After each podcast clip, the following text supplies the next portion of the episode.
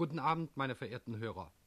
In der vor einigen Monaten in Gang gekommenen offenen Auseinandersetzung mit der Kommunistischen Einheitspartei sah es einige Zeit so aus, als könnte der 14. Juli 1966 besondere Bedeutung erhalten, und zwar dadurch, dass an diesem Tage in Chemnitz die öffentliche Konfrontation zwischen den Sozialdemokraten und der SED beginnen würde. Diese Erwartung hat sich nicht erfüllt, weil sich in der Einheitspartei jene Kräfte durchsetzten, die diese offene und öffentliche Auseinandersetzung nicht wollen. So sind also der Vorsitzende der Sozialdemokratischen Partei Willy Brandt sowie seine Stellvertreter Herbert Wehner und Fritz Erler heute nicht in Chemnitz. Aber sie sprechen trotzdem zu den Deutschen von Bonn aus, um ihnen zum Beispiel darzulegen, was geschehen könnte, um wenigstens im menschlichen Bereich Erleichterungen im geteilten Deutschland einzuleiten. Es sah, wenn ich das so anmerken darf, zunächst so aus, als könnte Chemnitz Wirklichkeit werden, aber schließlich kniff die SED. Dieses Kneifen vermag die in Gang gekommene Diskussion über große und kleine Fragen der deutschen Politik und der deutschen Situation nicht abzubrechen. Die Diskussion geht weiter. Und diese Rundfunk- und Fernsehsendung ist ein deutlicher Beweis dafür. Lassen Sie mich jetzt noch ein bisschen zurückblicken in die Zeit seit dem 11. Februar. An diesem 11. Februar 1966 gab es einen offenen Brief der Sozialistischen Einheitspartei an die Sozialdemokraten mit dem Ziel anzuregen, die beiden, wie es hieß, großen deutschen Arbeiterparteien möchten doch zusammengehen. Also die Volksfront wurde vorgeschlagen. Am 18. März gab es die erste offene Antwort der Sozialdemokraten, ein ganz klares Nein zu dieser Volksfront und die Feststellung, es gebe zwischen der Politik der Kommunisten und der der Sozialdemokraten überhaupt keinen Berührungspunkt. Aber in dieser ersten offenen Antwort vom 18. März war ein wesentlicher Vorschlag. Die SPD sagte, wir wollen miteinander diskutieren. Und zwar überall in Deutschland. Deshalb unser Vorschlag, machen wir doch Veranstaltungen, auf denen Vertreter aller im Bundestag und in der Volkskammer vertretenen Parteien zu den deutschen brennenden Problemen sprechen können. Die Antwort der SED ging nicht ganz darauf ein. Man sagte gut, machen wir in zwei Städten, in Chemnitz und in Essen, Veranstaltungen, auf denen Vertreter der Sozialdemokraten und der Einheitspartei sprechen.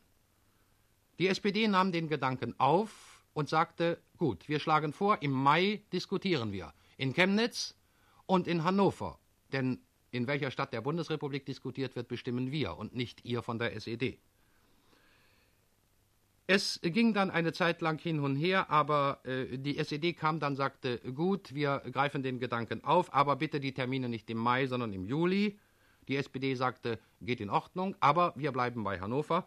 Und dann begannen diese technischen Besprechungen zwischen Vertretern des SPD-Vorstandes und der SED, die die Einzelheiten festlegen sollten, was in Chemnitz geschehen sollte und was dann später am 21. Juli in Hannover geschehen sollte. Und dabei wurde für den Beobachter von Tag zu Tag deutlicher, dass sich in der SED Kräfte rührten, die diese Konfrontation verhindern wollten die nicht den Mut hatten, sich zu stellen. Dieser Eindruck wurde von Tag zu Tag stärker, und dann kam Ende Juni, gerade in dem Augenblick, da der Bundestag das Gesetz beschlossen hatte, das sicherstellte, dass die SED-Redner auf dem Wege nach Hannover und zurück in die Zone äh, nicht behelligt wurden, dass sie nicht vom Strafrecht äh, äh irgendwie äh, betroffen wurden, Gerade in dem Augenblick, als dieses Gesetz verabschiedet wurde, da kam das harte Nein aus Ostberlin. Da hat man gekniffen. Und weil man gekniffen hat, hat die SPD nach anderen Wegen gesucht. Sie hat eine gemeinsame Fernsehdiskussion vorgeschlagen, hüben und drüben. Die SED ist ausgewichen. Und dann sind Willy Brandt und seine beiden Stellvertreter Herbert Wehner auf den Gedanken gekommen, wir sprechen bei uns. Und diese Gelegenheit werden Sie jetzt erleben. Wir geben im Rundfunk diesen sozialdemokratischen Politikern genau wie das Fernsehen Gelegenheit, ihre Argumente darzulegen. Es spricht jetzt Willy Brandt. Dankeschön.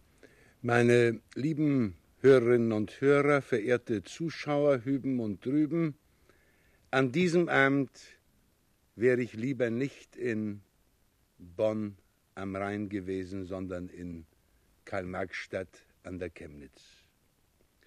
Nun gilt der erste Gruß jener arbeitsamen sächsischen Stadt, mit der ich mich auch deshalb verbunden weiß, weil dort schon 1874 ein sozialdemokratischer Abgeordneter direkt in den Deutschen Reichstag gewählt wurde.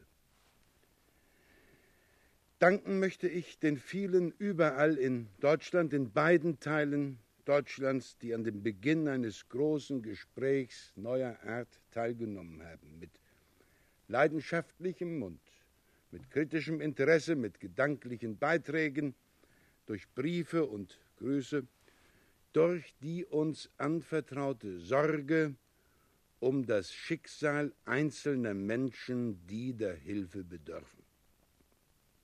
Für heute Abend war eine Diskussion vorgesehen. Sie war bereits vereinbart. Fast alle wissen, warum es dazu nicht gekommen ist. Jeder weiß, dass wir uns nicht gedrückt haben. Ich sage das aber ohne Selbstgerechtigkeit. Was hilft es, wenn nur noch einmal festgestellt wird, wie unendlich schwierig alles geworden ist? Lieber möchte ich darlegen, worum es uns bei der Auseinandersetzung mit der kommunistischen Einheitspartei geht. Wir meinen, es ist an der Zeit, dass in Deutschland über die Lebensfragen des deutschen Volkes und über die Kernfragen der deutschen Politik gesprochen wird. Vor den Augen und Ohren des ganzen Volkes. Es geht also um mehr als um den jetzt nicht zustande gekommenen Redneraustausch. Eine solche Auseinandersetzung zwischen politischen Kräften auf deutschem Boden, auf dem Boden des gespaltenen Deutschland, muss ohne Illusionen geführt werden. Die Gegensätze zwischen Sozialdemokraten und Kommunisten, zwischen Demokratie und Diktatur, lassen sich weder wegzaubern noch wegerklären. Aber eine solche Feststellung allein hilft nicht weiter und Hass und Verteufelung lösen keine Probleme. Wir haben wohl alle das Gefühl, dass wir eine Bewegung erleben, eine Bewegung innerhalb der Machtblöcke und neue Entwicklungen zwischen Ost und West. West- und Osteuropa wachsen aus den erstarrten Fronten heraus. Ich meine, dieser Prozess darf an Deutschland nicht vorbeigehen. Wir dürfen nicht ausgeklammert bleiben. Wir dürfen uns auch nicht selbst ausklammern. Auch in Deutschland muss versucht werden, den Zustand der inneren Verkrampfung zu lockern. Das ist es, worum es geht. Dies kann nur geschehen, wenn man die Meinungsverschiedenheiten, die weithin gegensätzlichen Auffassungen offen diskutiert, sachlich, klar, wo nötig, hart, aber nicht aus bloßer Freude am Streit, sondern um festzustellen, was dennoch in der Sache möglich ist. Was heute möglich ist, das sind die scheinbar kleinen und für die Menschen doch so wichtigen Dinge. Dies war der Kern unserer offenen Antworten an die SED. Nicht des Streites wegen, sondern der Menschen wegen fragen wir. Kann etwas getan werden und was kann getan werden, um trotz allem den Menschen das Leben zu erleichtern und die Zusammengehörigkeit des geteilten Volkes wachzuhalten? Jeder Fortschritt auf diesem Wege der Entkrampfung und der Entspannung ist ein deutscher Beitrag, um den Frieden sicherer zu machen. Das nenne ich Friedenspolitik in, um und für Deutschland. Herbert Wehner wird Ihnen sagen, was wir auf dem Gebiet innerdeutscher Regelungen für möglich halten. Fritz Erler wird entwickeln, was wir über deutsche Beiträge zu einer Politik der Entspannung und des Friedens denken. Meine lieben Landsleute, die SED-Führung will über die Bundesrepublik sprechen. Wir brauchen eine solche Diskussion nicht zu scheuen. Aber wir wollen jetzt über Deutschland sprechen. Darüber, was heute in Deutschland geschehen könnte. Wenn man auf beiden Seiten ein Minimum an gutem Willen aufbrächte.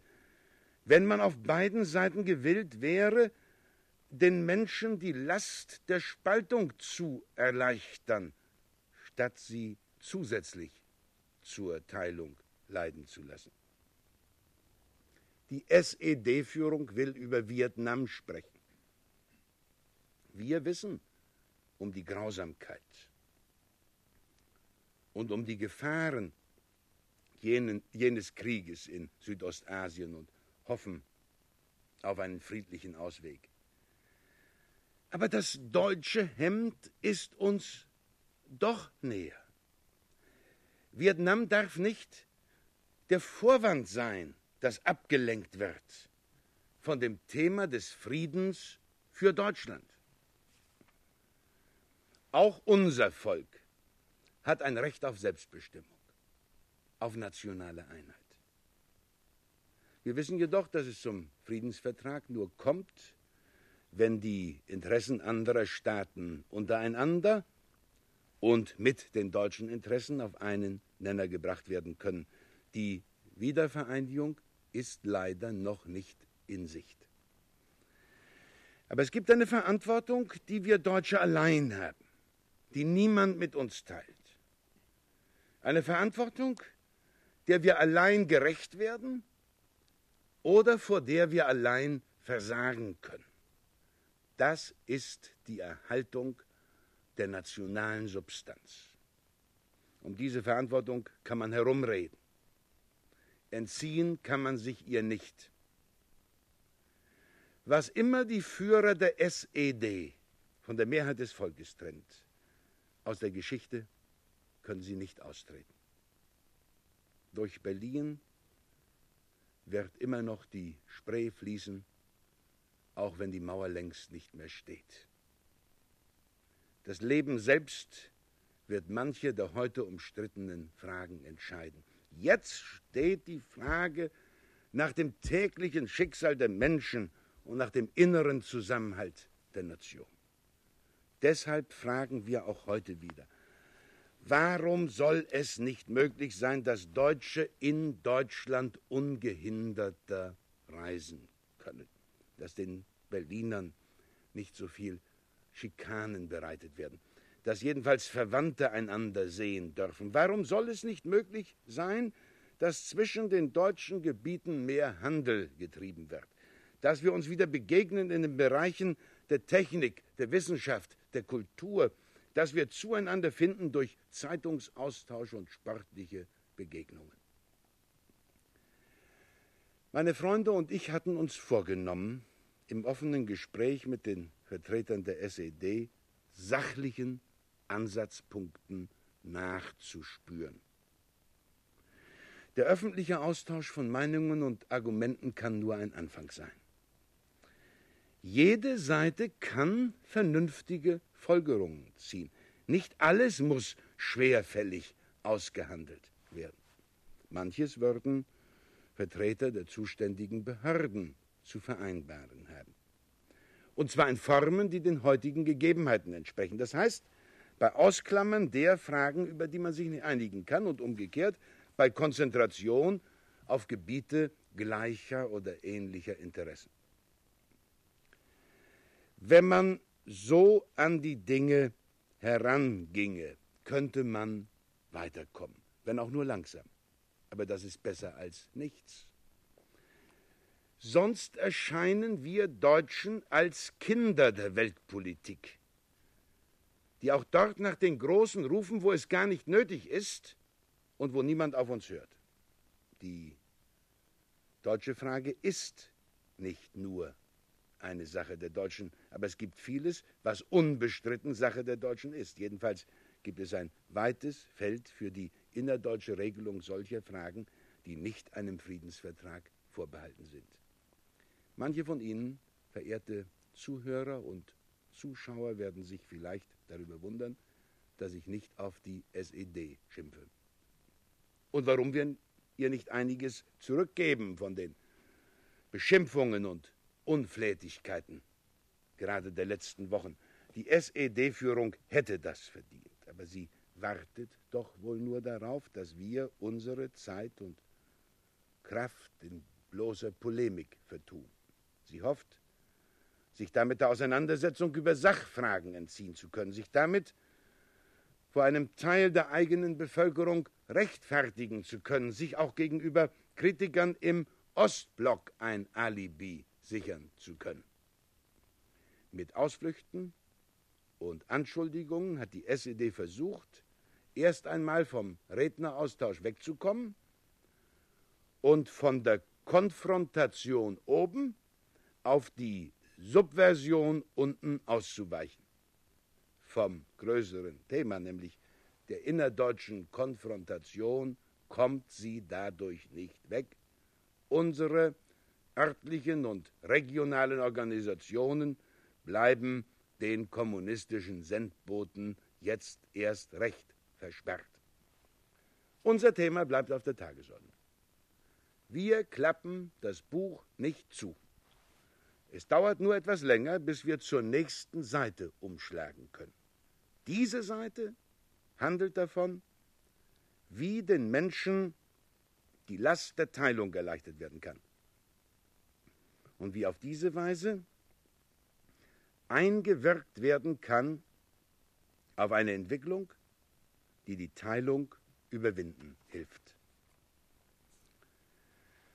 Was in den letzten Monaten geschehen ist, meine Damen und Herren, kann nicht mehr aus der Welt geschafft werden. In Deutschland ist wieder viel über Deutschland gesprochen worden. Der Wille, ein Volk zu bleiben, ist stark sichtbar geworden. Wege, praktische Möglichkeiten wurden sichtbar. Diese Erfahrung und dieses Erlebnis dürfen und werden nicht mehr verloren gehen. Meine lieben Hörer und meine lieben Zuschauer, ich verspreche Ihnen, meine Freunde und ich werden nicht locker lassen. Es mag Rückschläge geben, aber eines Abends werden wir dann auch von drüben zu Ihnen sprechen. Vielen Dank, Willy Brandt. Und nun bitte Herbert Wehner. Verehrte Landsleute drüben und hüben, sollten wir Deutschen es nicht doch versuchen, miteinander auszukommen, obwohl es in unserem gespaltenen Lande leider sehr grundsätzliche politische und gesellschaftspolitische Gegensätze gibt. Mit dieser Frage will ich weder davon ablenken, dass es für unser eigenes Volk wie für das gespaltene Europa am besten wäre, wenn Deutschland so bald wie möglich als ein demokratischer Staat in gesicherter Freiheit vereinigt wäre. Noch will ich die Illusion nähren, es bedürfe nur guten Zuredens, um gegensätzliche Systeme zu einem friedlichen Nebeneinanderleben auf deutschem Boden zu bringen. Aber ich erachte es für notwendig und für möglich, die innerdeutschen Beziehungen zu entkrampfen. Und deshalb weigere ich mich auch heute, die öffentliche Diskussion darüber, ob und wie den Menschen im gespaltenen Deutschland das Leben leichter gemacht werden könnte, als aussichtslos oder als gescheitert zu betrachten. Sogar die maßlosen polemischen Angriffe, mit denen die Führung der SED ihr neuerliches Ausweichen vor der öffentlichen direkten Diskussion zu rechtfertigen versucht, entmutigen mich nicht. Wenn Sie, verehrte Mitbürgerinnen und Mitbürger, wissen wollen, womit ich meine Zuversicht begründe, dass es schließlich doch zur Entkrampfung der Beziehungen im gespaltenen Deutschland kommen werde, so will ich es Ihnen ganz freimütig sagen. In der Welt weiß man heute im Westen wie im Osten, dass man es sich bei Strafe der Selbstvernichtung nicht mehr leisten kann, es auf den offenen Konflikt, den Zusammenstoß ankommen zu lassen. Deshalb muss man nach Formen des Miteinanderlebens suchen. Keine Seite kann der anderen Seite ihren Willen aufzwingen. Man braucht normalere Verhältnisse, um Gegensätze auszutragen und allmählich sogar auszugleichen. Wenn ich das feststelle, so geschieht das in dem Bewusstsein, dass das Recht eben doch stärker ist als die Gewalt und die Notwendigkeit stärker als die Willkür. Glaubt denn jemand im Ernst, auf deutschem Boden könne man einander bis zur Explosion reizen, provozieren oder schikanieren? Ich hätte nichts dagegen einzuwenden, wenn zum Beispiel Herr Norton seine ungeheuerlichen Behauptungen über die angeblichen Eroberungsabsichten der Bundesrepublik gegenüber dem Osten unbehindert in Hannover und in anderen Städten der Bundesrepublik wiederholen und öffentlich zur Diskussion stellen würde. Das hätte ich heute auch gern in Karl-Marx-Stadt gesagt. Und dann hätte ich gern gefragt, ob die Führer der SED im Ernst glaubten, unser geplagtes Volk sei wirklich so, wie sie es darstellen. Man muss doch allmählich auf den Boden zurückfinden. Ich will gar nicht pathetisch werden, doch ich sage es frei heraus, die SPD und die SED haben als politische Parteien in ihren Zielen und Methoden nichts gemeinsam. Aber für die Austragung ihrer gegensätzlichen Auffassungen haben sie etwas, auf das sie und mit ihnen alle anderen Parteien im gespaltenen Deutschland gemeinsam angewiesen sind. Sie werden nämlich von der Geschichte danach beurteilt werden, ob sie sich bemüht haben, den Lebensinteressen unseres deutschen Volkes zu dienen oder ob sie sich sträflich gegen sie vergangen haben. Darüber, was in Deutschland nach dem Kriege getan worden ist und wer das oder jenes zu verantworten hat, wird noch viel gedacht und gestritten werden. Aber jede Partei wird von der Geschichte auch danach beurteilt werden, ob sie Menschen Mögliches getan oder unterlassen hat, im gespaltenen Deutschland Formen des Miteinanderlebens zu finden, die vorteilhaft, die gut für die Menschen sind. Es mag eine Streitfrage sein, ob solche Formen gefunden werden können, weil in Deutschland beide Seiten voneinander nicht zu vereinbarende Auffassungen haben und einander Hoheitsrechte streitig machen. Aber das Lebensinteresse unseres Volkes und ein übergeordnetes Interesse der Welt am Frieden gebieten meines Erachtens übereinstimmend, keinen Versuch zu unterlassen, der zu positivem Ergebnis führen könnte. Die Tatsache, dass zwar vier Mächte nach dem Kriege besondere Verantwortung für Deutschland als Ganzes übernommen haben, aber leider selbst in Gegensätze darüber geraten sind, was sie im Sinne dieser Verpflichtungen zu tun haben, diese Tatsache, so meine ich, entbindet uns Deutsche nicht von der Notwendigkeit selbst zu probieren, was geeignet sein könnte, den Rahmen für die Formen des Miteinanderlebens zu finden, die gut für die Menschen in beiden Teilen Deutschlands sein könnten. Bei einigem guten Willen auf beiden Seiten dürfte angenommen werden, dass das gelingen könnte. Es bleibt aber die bittere Frage, ob und wie weit ein solcher guter Wille vorausgesetzt werden darf. Heute, ich meine buchstäblich heute, gibt es auf beiden Seiten manche, die am Beispiel des zunächst gescheiterten Redneraustauschs beweisen möchten, dass die jeweilige Gegenseite eben den guten Willen nicht habe. Das ist aber allzu oberflächlich, als dass es endgültig sein könnte. Es ist in vielerlei Beziehung wahr, dass in Deutschland keine Seite der anderen Seite mit Gewalt ihren Standpunkt aufzwingen kann. Warum sollte man nicht schlussfolgern, dass bei öffentlicher Debatte auch keine Seite übervorteilt werden kann. Keine Seite kann die Unterwerfung der einen unter die anderen Seite erreichen.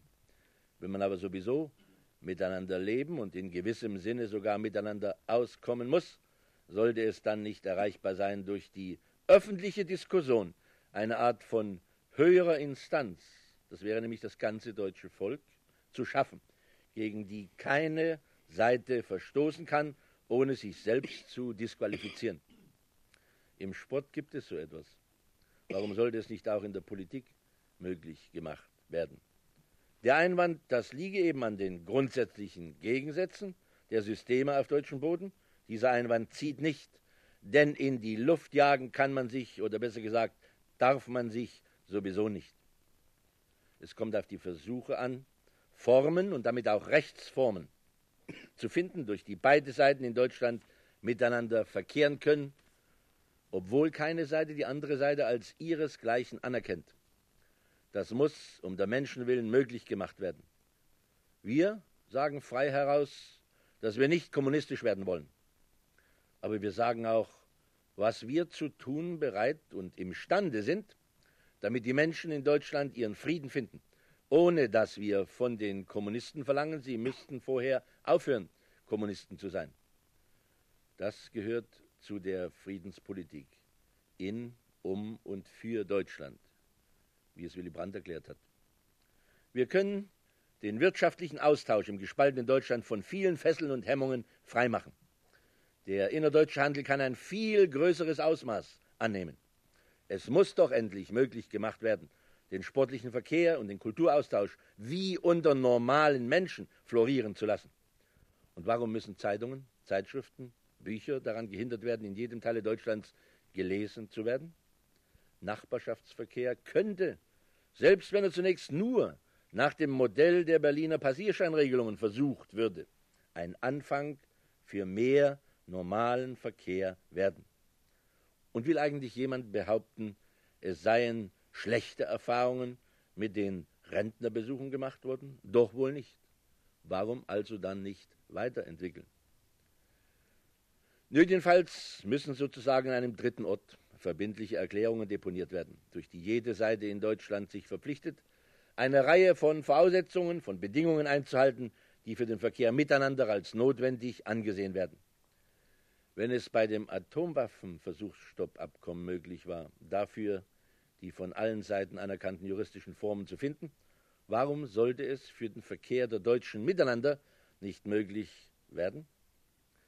Über die Bedingungen kann öffentlich diskutiert werden. Jeder soll daran sich beteiligen können. Entscheidend ist die Öffentlichkeit der Diskussion.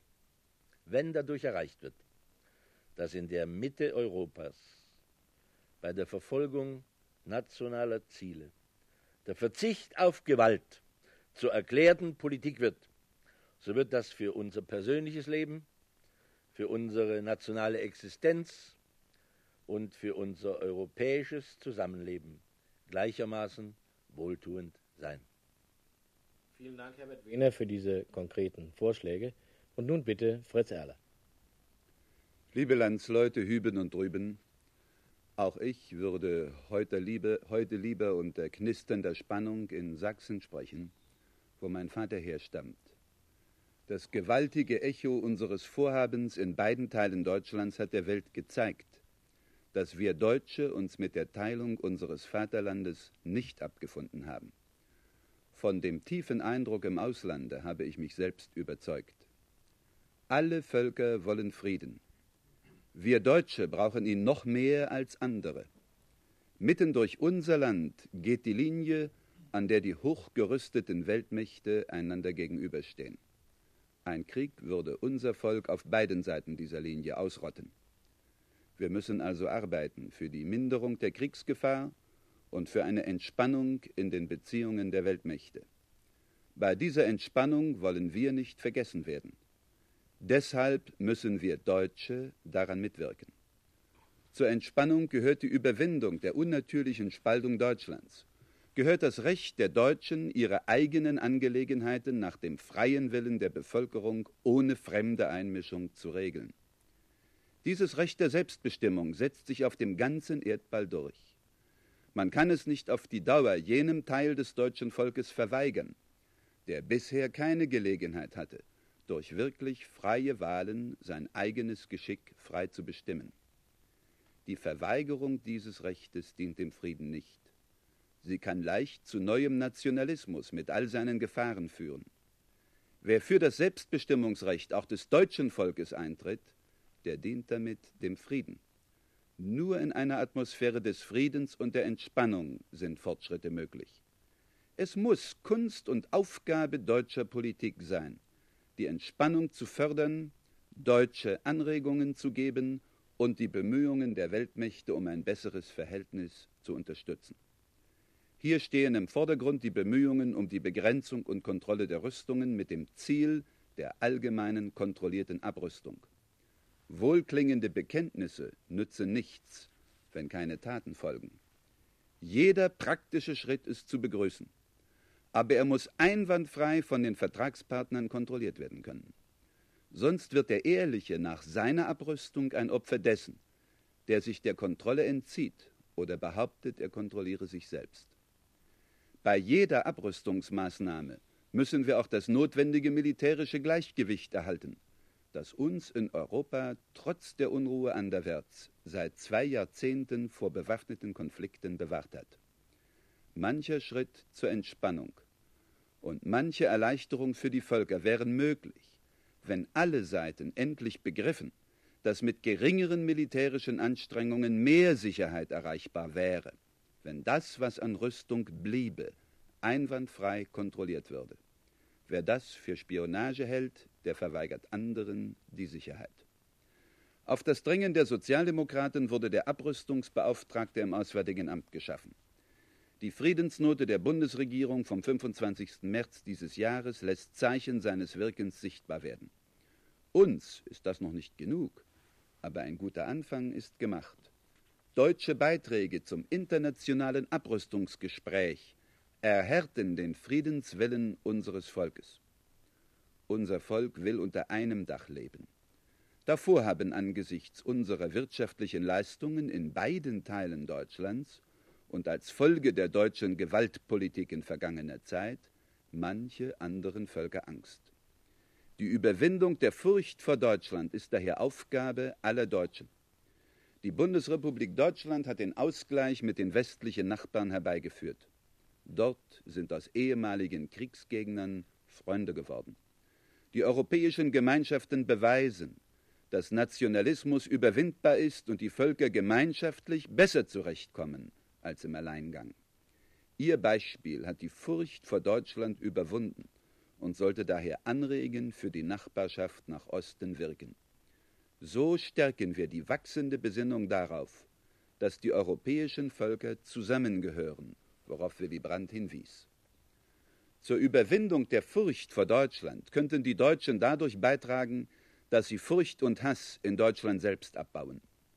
Wir Sozialdemokraten suchen nach jedem gangbaren Weg hierzu. Wer uns mit bewussten Entstellungen antwortet, der will offenbar gar nicht, dass die politischen Kräfte in Deutschland um den besten Weg nach Deutschland ringen, sondern der will nur seine Herrschaft im abgespaltenen Teile Deutschlands zementieren. Schlecht für unser Volk ist es, wenn deutsche Kommunisten die Stimmung in den osteuropäischen Ländern gegen das deutsche Volk schüren. Wir müssen den Ausgleich auch zu den östlichen Nachbarn des deutschen Volkes schaffen. Dazu brauchen wir gute Beziehungen, die Besserung der amtlichen Beziehungen sollte nicht von Vorbedingungen abhängig sein. Über dornige Probleme muss man sprechen. Sie können nicht gelöst werden, bevor das Gespräch überhaupt beginnt. Zur Aussöhnung gehört guter Wille beider Seiten. Wir haben nicht vergessen, dass Deutschland den Zweiten Weltkrieg begonnen und verloren hat. Dennoch wird jede deutsche Regierung bei den Verhandlungen um Frieden und Einheit für Deutschland anständig, aufrichtig und fest die Interessen des eigenen Volkes zu vertreten haben. Anders wären wir gar nicht glaubwürdig. Den anderen Völkern müssen wir klar machen, dass ein wiedervereinigtes Deutschland niemanden bedrohen will und kann. Es soll aber auch nicht Opfer fremder Willkür sein. Sicherheit vor Deutschland und für Deutschland wird daher ein wichtiger Punkt. Mit der deutschen Einheit wird eine Lage geschaffen, die natürlich die gegenwärtigen Bündnissysteme erheblich verändert. Noch haben wir diese Einheit nicht. Die Teile Deutschlands gehören verschiedenen Bündnissystemen an. Das sollte aber kein Anlass sein, Hass zwischen den Menschen zu schüren. Nach 1945 wurde fast allen von sowjetischen Truppen besetzten Gebieten und damit auch einem Teile Deutschlands eine dem Willen der Bevölkerung nicht entsprechende Regierungsform aufgezwungen. Dem wollten sich die Deutschen in der Bundesrepublik Deutschland nicht aussetzen. Sie haben noch nicht vergessen, dass die Kommunisten seit dem Herbst 1958 drohten, den international vereinbarten Status von Berlin mit Gewalt zu ändern. Der Rückhalt bei den westlichen Verbündeten hat sich als wirksamer Schutz erwiesen. Der Beitrag, den die Bundesrepublik Deutschland zu diesem Schutz leistet, ermöglicht ihr kein eigenmächtiges militärisches Vorgehen. Kein Verbündeter würde ihr bei militärischen Abenteuern beistehen. Die Bundesrepublik Deutschland hat vertraglich auf jede Gewalt oder Drohung mit Gewalt zur Erreichung politischer Ziele verzichtet. Das gilt auch für die Wiedervereinigung Deutschlands. Daran ist nichts herumzudeuteln. Die Bundesrepublik Deutschland hat keinen atomaren Ehrgeiz und wir Sozialdemokraten schon gar nicht. Sie hat vertraglich auf die Herstellung von Kernwaffen verzichtet. Auf Drängen der SPD ist sie dem Versuchsstoppabkommen beigetreten. Frankreich und China leider nicht. Niemand wird den Deutschen Atomwaffen verkaufen oder überlassen. Was soll daher die ständige Propaganda der Atomweltmacht Sowjetunion gegen Deutschland? Deutschland will keine eigenen Kernwaffen und doch keine Kernwaffen anderer für eigene Zwecke. Es will weder Auslöser noch Opfer atomarer Explosionen sein. Deshalb muss es Einfluss auf die Verteidigungsplanung im Bündnis haben. Keine deutsche Regierung darf sich der Sorge für das Überleben der Deutschen in ganz Deutschland entziehen. Der Schutz des Bündnisses dient der Bewahrung der Freiheit und nicht der Durchsetzung politischer Ziele. Um dieses Ziel, Selbstbestimmung auch für die Deutschen, muss mit politischen, also friedlichen Mitteln gerungen werden. Dies wissen die im anderen Teil Deutschlands Verantwortung tragenden genau. Sie sollten aufhören, Kriegshysterie und Panik zu verbreiten und Hass gegen die eigenen Landsleute zu säen, wie es in den von Herbert Wehne erwähnten Tiraden unaufhörlich geschieht.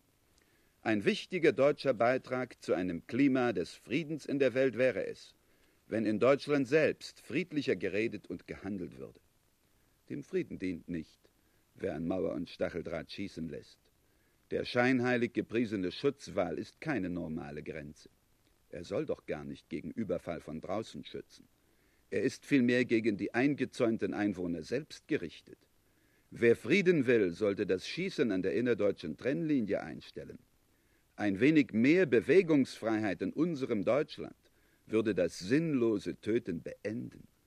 Wo weniger Zwang herrscht, lässt der Druck zum Weggehen nach. Von hier aus kann man wirkliche Staatsgrenzen ungehindert überschreiten ohne auch nur die Erlaubnis einer einzigen Polizeistelle einholen und zudringliche Fragen beantworten zu müssen. Wir Sozialdemokraten arbeiten für den Frieden. Wir sind weder Kriegstreiber noch Revanchisten.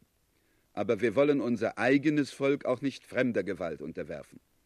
Wer in seinem Herrschaftsbereich komplette Notstandsbefugnisse bis zur allgemeinen Dienstverpflichtung aller Arbeitnehmer ohne jede parlamentarische Kontrolle hat, wer über die Armee hinaus Kinder und Jugendliche militärisch vorbereitet, wer am Weltfeiertag der Arbeit drohende Militärparaden für angemessen hält, dem fehlt jede Legitimation, uns Ratschläge darüber zu erteilen, wie wir unter Wahrung der Freiheitsrechte der Bürger und der Stellung des frei gewählten Parlaments für den Fall der Not für die Menschen sorgen und die freiheitlich-demokratische Grundordnung vor Gefahren schützen wollen. Und schließlich noch ein Wort zum Krieg in Vietnam. Es gibt keine militärische Hilfe der Bundesrepublik Deutschland für Vietnam. Jeder von uns wünscht, der Krieg ginge lieber heute als morgen zu Ende. Wir können jenen Krieg nicht beenden. Das können nur die Kämpfenden tun. Deshalb hoffen wir, dass endlich auch jene bereit sind, zu Verhandlungen am Konferenztisch Platz zu nehmen, die bisher das bedingungslose Verhandlungsangebot der Vereinigten Staaten abgelehnt haben. Wer auf die Kapitulation einer Seite setzt, verlängert den Krieg. Wer Frieden will, muss auf Verhandlungen drängen. Was ich sagte, macht dies klar. Wir Sozialdemokraten stehen in der großen Tradition der europäischen Freiheitskämpfer und der sozialistischen Arbeiterbewegung mit unserem Ringen für Frieden, Freiheit und Menschenwürde für unser ganzes deutsches Volk.